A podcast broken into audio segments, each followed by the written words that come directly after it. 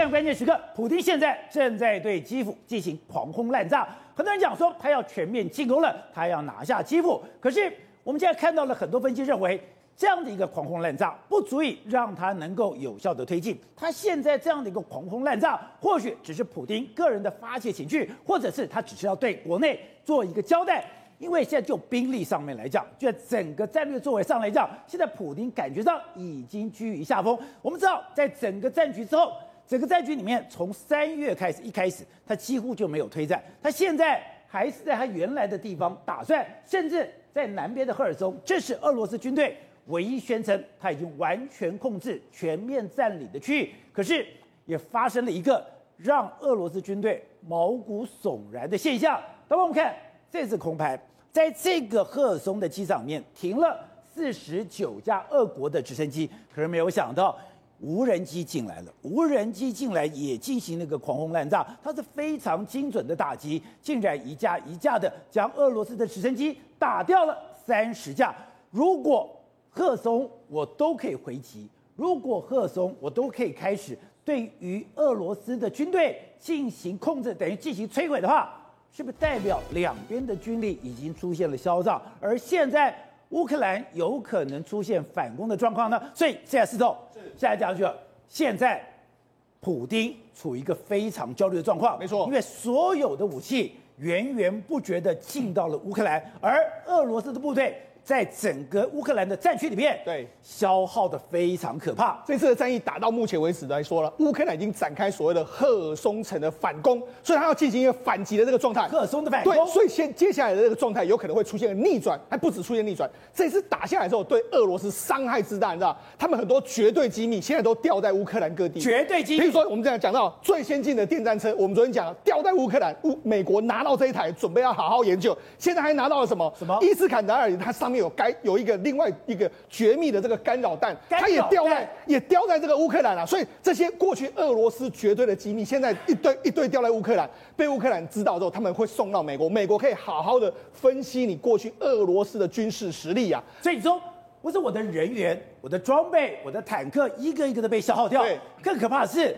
我之前的不传之秘，美国最想知道的军事情报，对，竟然都被截获。而且这样，现在美国把乌克兰当成是一个兵工厂的实验。比如说，你看各国的武器，哎，N 六啦，包括刺针飞弹啊、标枪飞弹，全部都来了之后，现在美国准备要个绝密武器都要给你，什么东西？让你试试看。这就是弹簧刀的无人机。这目前为止来说，只有美国跟英国允许购买，其他没有人任何。可以把弹簧刀给他。他这个东西，宝杰娜，这个出来之后，我们我们都讲嘛，这个可以用来攻击坦克的是这个这个所谓这个标枪飞弹。它这是什么？它这是单人式的巡弋飞弹啊！它出来之后，它可以攻击的目标更广，所以美国准备把它送给乌克兰，可能卖给乌克兰之后，你就知道说，现在美军也把这个地方当成是他们军工厂的练练兵场啊！啊，它可以单兵携带，对，可以说我今天把你发射出去以后，我不用近距离的接战，是我透过荧幕，哎。我可以一目了然的攻击远方部队。我刚才讲的是单兵版的巡弋飞弹，你知道说这是多厉害的东西，他也要交给乌克兰。好，那那为什么开始出现一个逆转的这个情形？我们全部要从这个赫尔松机场开始说。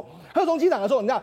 这个之前三月六号的时候，乌克兰就哎，俄罗斯就占领了赫尔松之后，结果三月七号的时候，当时乌克兰就说，哎，我们有发动一个夜袭的行动，我们去当时去攻击了这个赫尔松机场，当时歼灭了他们有四十九台直升机在那个地方，我们歼灭了其中三十台，当时我们没有看到任何画面，当时他说，哦哟，你乌克兰这个吹嘘怎么是真的？就乌克兰现在就给你公布画面，当时的画面，他现在公布给你看，他说原本你看四十九架的直升机在这个地方，然后我们攻击之后，你看卫星照片已经显示出有些地方已经开始出现了冒烟。这就是我们当时三月七号主导的一个夜间的这个袭击行动，已经攻进去了。所以，我们其实为什么赫尔松一直占占领不下来？其实俄罗斯军方一直被我们骚扰，被我们骚扰。好，那一直到三月十五号的时候，他们在公布一个画面。这个画面是说，我们在晚间三月十五号的晚间，大规模的再度空袭你这个赫尔松的这个机场。所以，看这赫尔松机场在这个地方，我不断的给你炮轰。你看原原原本的这个直升机遭到炮轰的这个状况，那俄罗斯军队呢，因为被炮轰之后逃掉了，从赫尔松机场往外跑。所以呢，我们现在是完全占领吗？你完全占领，怎么可以让无人机如入无人之地？对，而且你的直升机怎么会没有防空装备？是这个机场竟然让无人机把你的直升机这样一个一个打掉。对，所以你就显见哦，现在乌克兰已经开始有规模而且大举的开始进行一个反击，所以在俄罗斯军方逃掉，这就是一个攻一个所谓攻防逆转的一个可能性。好，那除了这个之外，我们就讲，我们不是说吗？不世之谜之前的电电战车中，俄罗斯非常认为说我们可以抓到 F 三十五的电战车，丢在丢在战场上面，美国已经拿去研究之后，现在呢，俄罗斯不曾传世的这个所谓神秘弹头，也在这个地方被他看到了。这这几天的时候，你在在俄乌克兰的战场上面抓到这些东西，这什么东西？这东西来说，哎，我们可能也没看过。那军事专家也说，哎，这是什么东西？好像也从来没有看过这个东西。就后来我们报道是什么？因为俄罗斯的导弹，一譬如说伊斯坎达尔的导弹发射出去之后，你导弹发射出去很有可能被拦截，对，爱国者飞弹可以拦截你，对，反弹飞弹把你打掉。所以它这个它这个是用来什么？干扰你的爱国者飞弹的。我这个东西我就可以干扰你，我可以发射出一个讯号，我知道你爱国者在追踪我，我发射个讯号去干扰你的行动。必要的时候，我还可以弹射出去，变成是啊，你要炸我的时候，我变成一个导弹，让你去追那个炸弹，我这个伊斯坎达尔就可以逃过你对我的这个追击。它是这是欺敌用的，对，它是装在伊斯坎达尔的飞弹上面的。所以过去美国也很想知道这个东西，因为俄罗斯一直一直说这个伊斯坎达尔非常非常厉害，觉得也可以防这个敌人的这个所谓防空飞弹。那好，那你到底怎么做了？美国不知道，但是他们现在看到这些东西，他就说哦。原来这可能就是我们想要知道的所有的秘密就在这里面，这就是你的干扰器。对，你觉得你躲避我的征收，对，你被我征收之后，你可以伪装成飞弹丢出去的。对，不，第一个干扰你之后，我还可以当成是引诱弹这样的一个方式。哦，原来被他们发现，所以现在呢，美国就把它拿回去要好好研究。所以才讲嘛，这次对俄罗斯来说伤害多大。绝对机密全部都丢在乌克兰的战场上面，被大家都知道了。难怪他说现在美国的情报界非常兴奋。对，你看有一些非常兴奋的人，就是因为看到了俄罗斯的绝对机密嘛。哈，那除了这个之外，我们就讲，实际上现在的这个俄这个俄罗斯军方到底多恐怖？他已经完全被乌克兰军方完全追着打。我们知道，事实上他们有所谓三毛举的这个飞弹，对不对？飞弹车就三毛举的飞弹车，现在讲现在被俄罗斯被乌克兰官方用所谓白鹤的这个白欢的这个无人机啊攻击你，你看。他们就这样锁定你。他们现在冒烟的是三毛局飞弹基地，对，就三毛局的飞弹基地一个一个被炸毁。我们知道，在三毛局飞弹的时候，他在吧？他在叙利亚的战争里面，对，是发挥很大效果。没错，这是比较小型的这个无人机哦。小型无人机的话，它有什么装装备？它可以快速组装，你看两三个人就可以把它组装起来。它比较小型的，然后电脑上面来说，因为它透过这个 GPS，它可以显示出它的坐标在什么地方。那坐标出来之后，我就只要说，哎，侦测到目标是谁的时候，我可以锁定。你看组装非常简单啊，然后它飞它飞行可以飞到二点五个小时，然后它只只有五公斤，虽然很方便移动。所以这变成是什么？他们用这个无人机来来用来狙杀你可能潜在的，包括说像油罐车啦。或者说像你的俄军的这个无人机啦，甚至你的这个定位的飞弹啊，我用这样来狙击你。你可以看，你看画面显示出来之后，他就哎、欸、按个你按个键之后，就直接把你攻击下去。所以你看俄军，你看这这就是被炸掉的这个整个的这个画面，攻击无人机，然后定位的飞弹，我攻击。他飞弹车被炸到，军队被炸到，油罐车被炸到，什么都可以炸。所以你看，你就知道说，而且它有配备很多镜头嘛，高清的啦，或者是抗日照啦、夜视，所以还有夜视镜头。说我晚上的时候我可以攻击，白天我可以攻击，太阳很大的时候我都可以攻击。所以呢，这就变成是。他变为什么二为什么乌克兰军方会慢慢的占到优势？他等于是用这些小型的干扰的战术，不断的干扰你。对一开始他讲说这个是乌克兰自己做的，我还傻傻的相信。后来我看了西部的资料，是，你乌克兰怎么可能做夜市？对，全世界会做夜市的，除了日日本跟美国以外，对，没有几个国家是。你可以做夜市，你可以抗日照，你还可以做高清，然后你还可以千里之外追杀敌人。对，那我这样搞哎、欸。对，那一定是某个国家神秘的武器在资助你嘛。好，那除了这个之外，我们讲那是神秘武器之外，现在还有很多真的我们看到武器嘛，包括标枪飞弹，对不对？它可以发射六十五到四百公尺的刺针飞弹，美国是没有把它设置为是这个发射多少，他没有跟你讲。包括说 New Low 这个很多英国还有欧洲给他的这个飞弹，还有土耳其来的 TB 二的这个无人机，你看各式各样的武器全部都在这，而且现在的武器呢。还源源不绝的来，现在你看各国，那我们不是讲吗？拜登签了这个十亿美金，准备还要再来。那你看埃尔多安还要说提供大概约莫九千五百万的美金的所谓无人机给你。所以呢，现在乌克兰的战争战争里面来说，乌克兰的越物资是越打越多，而且我他的自针飞弹、标枪飞弹越打越多，对，打到很多嘛。对，好，那除了这个之外，我们就讲，现在白宫考虑要卖给乌克兰、出售给乌克兰军援他的一个就是弹簧刀的这个无人机。弹簧刀无人机呢，事实上很简简单来说，它就是一个神风特工队。它其实就是用来自杀、自杀攻击。自杀攻击它有两种，一种是三百，一种是六百。三百是比较小，它用来伤害人员的；然后六百是用来伤害装甲、装甲战车的。它这个原本的美国只有展示过一次。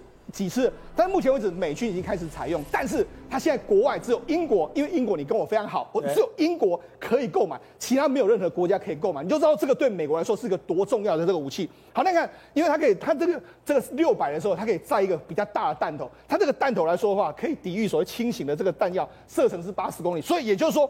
万一他这个发，他可以当成无人机攻击，对对？无人机攻击的时候，他必要时候，他必要时候可以把这些所谓的，他不是有所谓机翼吗？收起来之后，它就变成是一个巡弋飞弹，它可以飞的速度越来越快，所以你很难拦截。它可以在无人机跟这个飞弹之间转换，所以你就知道，它就飞出去之后，如果是轻型目标，它当然用无人机的方式去攻击你。但是如果你要速度很快的时候，它可以收起它的机翼之后，变成一个飞弹射出去。所以我才讲嘛，它是单人单兵版的巡弋飞弹。哇，这个出去的话，这搞不好俄罗斯的这个空军呢，根本完全不敢过来啊，因为你一旦过来之后，哎，它可以射程八十公里啊，射出去之后，你看，而且你看。它目前除了这个之外，还有乌克兰申请什么武装无人机啦、反舰飞弹都要，然后电站的这个干扰装置啊、长城地对空的飞弹，还有更多的刺针，还有标枪。所以那乌克兰假设都拿到这些东西的时候，你觉得这个战事俄罗斯还打得下去吗？而且就在这个时刻，对，基辅被狂轰滥炸的时刻，现在刚刚讲的泽连斯基跟捷克、波兰跟斯洛维尼亚的三个总理哦，竟然进行一场会面，是他们的会面被认为。北约的某种态度，而且这个就好像我们的选举的时候，西归挖短兵嘛，就是你你会谁会赢了，就开始压住你嘛。哎，杰克。波兰还有这个斯洛文尼亚的这个总理，他们三个是何等娇贵尊贵人物，他们居然在这个时候，基辅现在是什么？我们刚刚节目讲到，基辅现在是疯狂轰炸业，就他们三个居然国家就元首就抵达基辅，然后跟这个泽伦斯基在那边谈话，就说啊，我们现在这个我们要支持你这样一个状况，而且他们还讲了非常多，就是说，哎，我们这个这个战事有可能会告一段落等等之类的话，结果怎么样？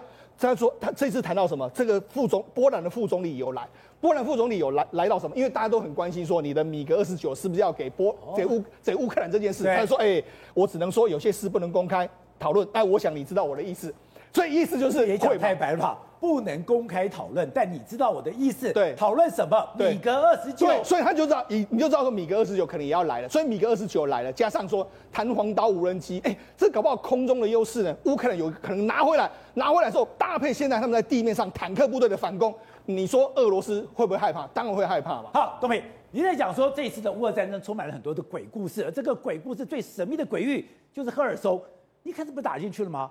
你打去过了好天，过了好多天，你才说你去全面占领。那你已经全面占领了，结果这个赫尔松刚刚讲的，你放了这么多架的无人机，这直升机四十九架无直升机，现在一架一架总有三十架，就这样子被无人机给干掉了。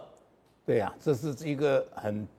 很典型的，不是全典型，这个是个完全创新的一个 AI 战，这个战争呢，势必要这个颠覆以前所有的战争，而且定义以后的战争会怎么打。对，啊，然后这个战争完全是按照美国事先规划的在进行，啊，从一路下来，我不知道你没有注意到，美国把战争的每一个阶段都讲得很清楚。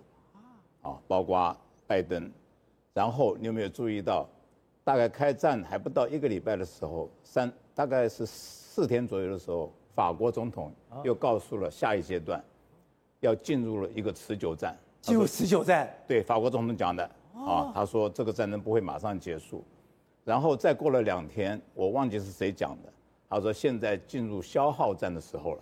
我那时候还没听听得太懂。我想说，是不是意味着俄罗斯要打消耗战？对，现在才理解，美国要打消耗战，是在消耗俄罗斯的军队，啊，然后昨天还是呃，就昨天布林肯讲了，对，啊，将来会有一个独立的乌克兰，然后这个独立的乌克兰会比比你这个普丁存在的还要久，啊，结果普丁要倒台了，对，结果。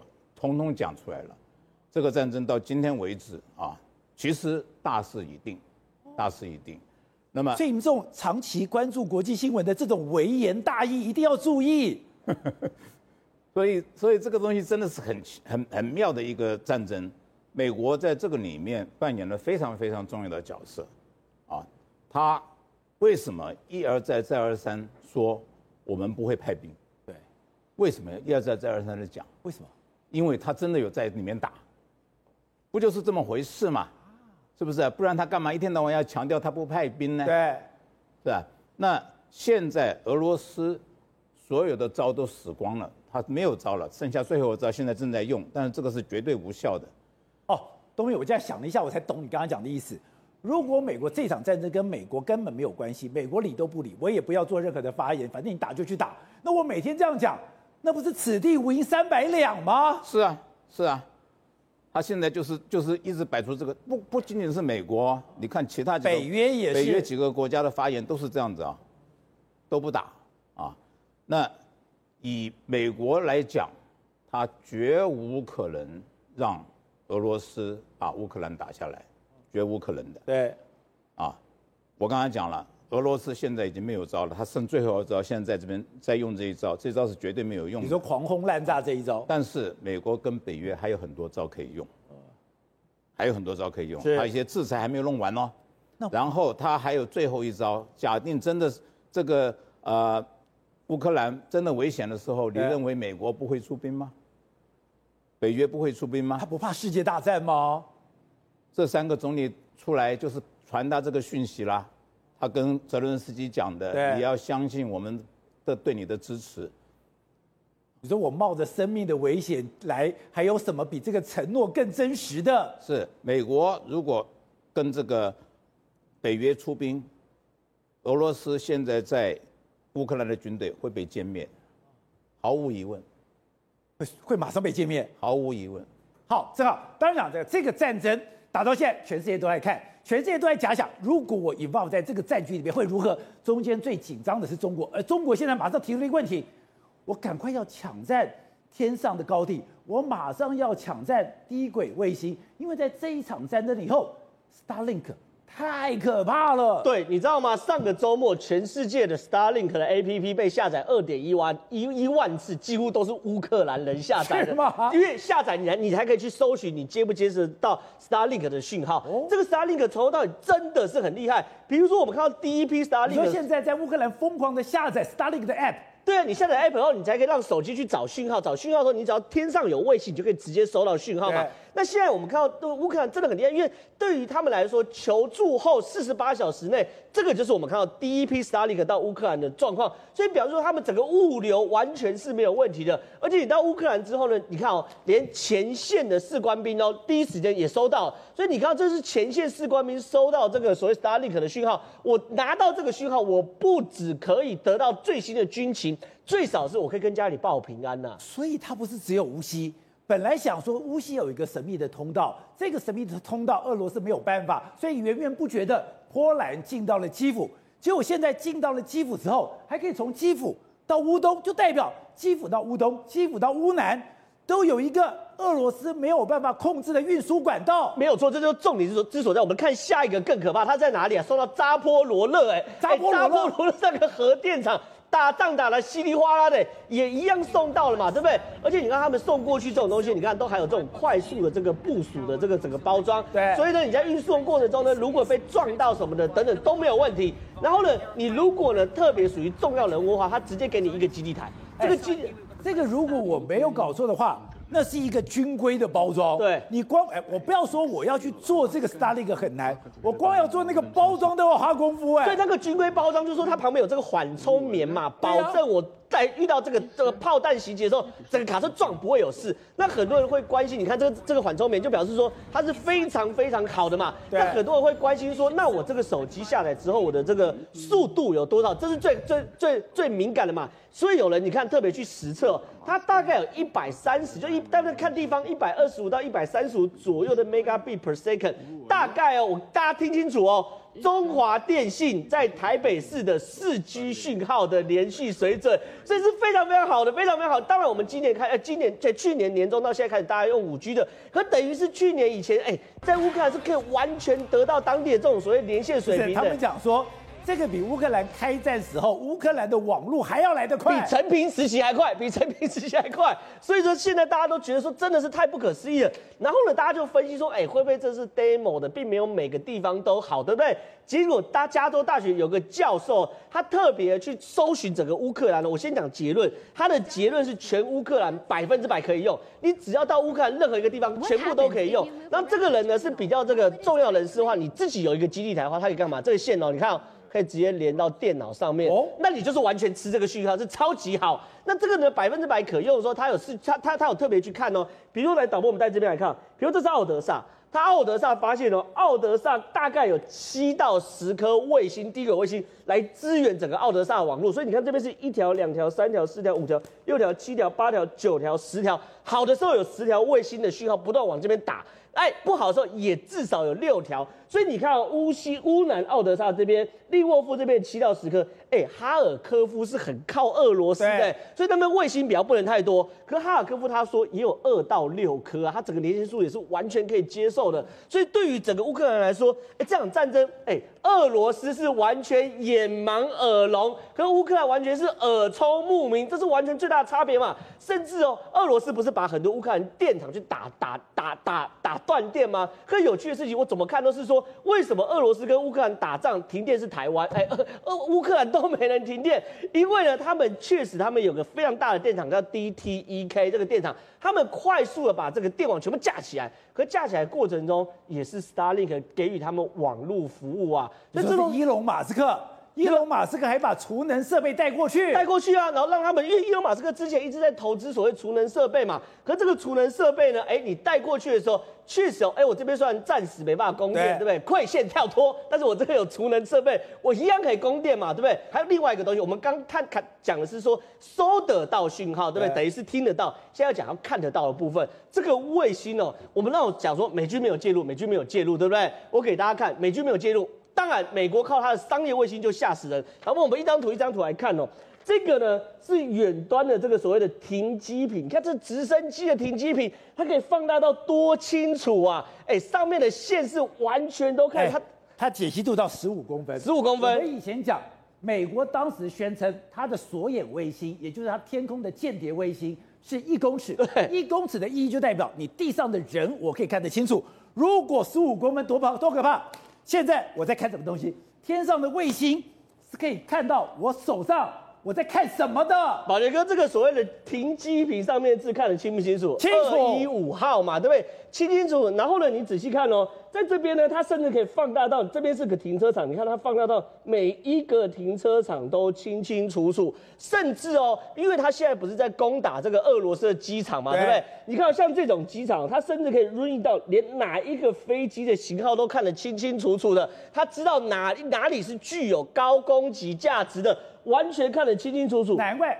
赫尔松的四十九架直升机，你停在哪里？你怎么摆？你摆的距离，然后我把你狂轰滥炸之后，用无人机把你炸完以后，我还可以告诉你，你被炸掉了。他只打停机坪而已哦，而且最让我们可怕的是，导播，我们一样回到这个画面哦，因为呢有好几家商业卫星去帮他照。所以正常来说，商业卫星应该照这个平面图，由高空往下面拍，对不对？可是因为有不同角度了，所以它可以三 D 建模出来，变成下面这个状况。哎，代表你的建筑物的高度我都知道。对，所有阴影高度全部都知道。而且呢，像我们在打这个打仗的时候会讲这个损害吧，对不对？可是有时候损害你很难知道，它甚至哦连 before after 都帮你配对好了。比如说这个都是战况哦，你看哦，它这边是哎现在被轰炸到冒烟嘛，对不对？它甚至有资料库直接可以跳出来说 before 在之前是这个储油槽是没有问题的，然后现在呢储油槽是被炸的，所以你想赖也赖不掉。你不要跟我讲它原本就坏的，它之前是好的，你打完是坏的。然后呢，甚至呢，比如说建筑物被轰炸，对不对？它可以放大到什么程度？哎。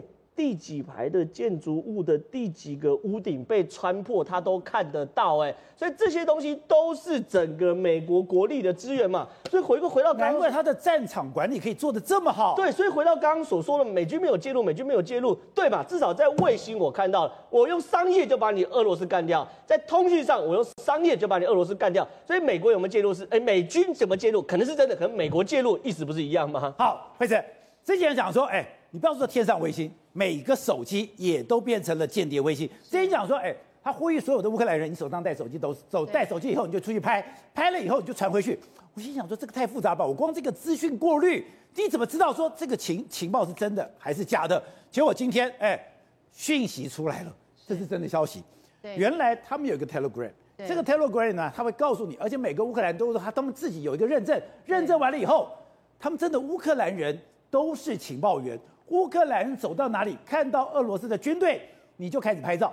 拍照之后，它的坐标、它的定位、它的样子，就可以传到乌克兰的情报总部了。我跟你讲，全世界要了解这个，台湾人最了解。为什么？因为就跟我们的鉴宝一样，我们不是有下载那个吗？一模一样的情况。事实上，就是说他有一个认证，认证之后，你本本人就可以化身为是一个间谍啊。你随时出没在你家任何的家乡里面，你只要看到有俄军，不管是军队或者是有单兵的烙兵呃烙单在那边，你都可以透过直接拍照，然后上传在那个网站里面，上传到那网站里面，他们还会直接标下它的一个地标，所以呢，他们就可以知道说你现在哎在哪一区哪一个条路哪一条马路上哪边有什么样的东西，完全可以就是透过手机的方式来进行来。报备啊，来开始检举匪谍的一个任务，所以就发现那个就是手机，在这里面，你在用你等于说你是什么样的军车，你是坦克还是一般的装甲车，然后呢，你在什么样的位置？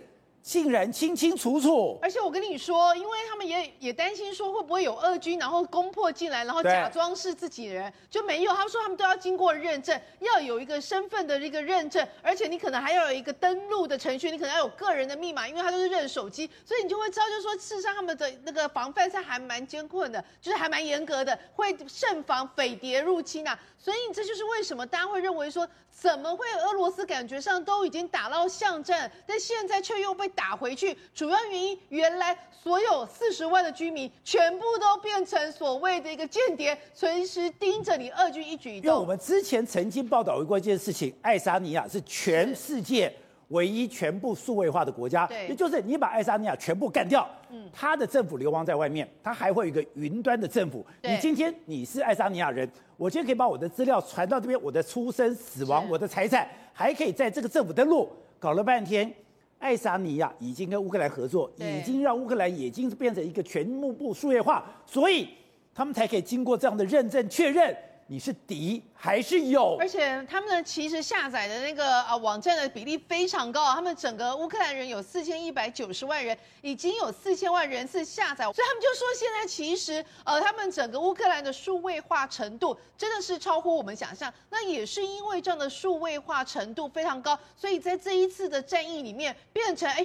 布好了天罗地网，就等着俄军请军入瓮。你不管到哪里，二十四小时，你在任何一个地方，都在我们所有乌克兰人的眼皮底下，你完全没有任何一个藏匿地。所以他们就说，这就是为什么这一次呃这个持久战打下去，你会发现俄罗斯竟然是节节败退，而且现在他们没有想到这种毫无相关的数位化政府。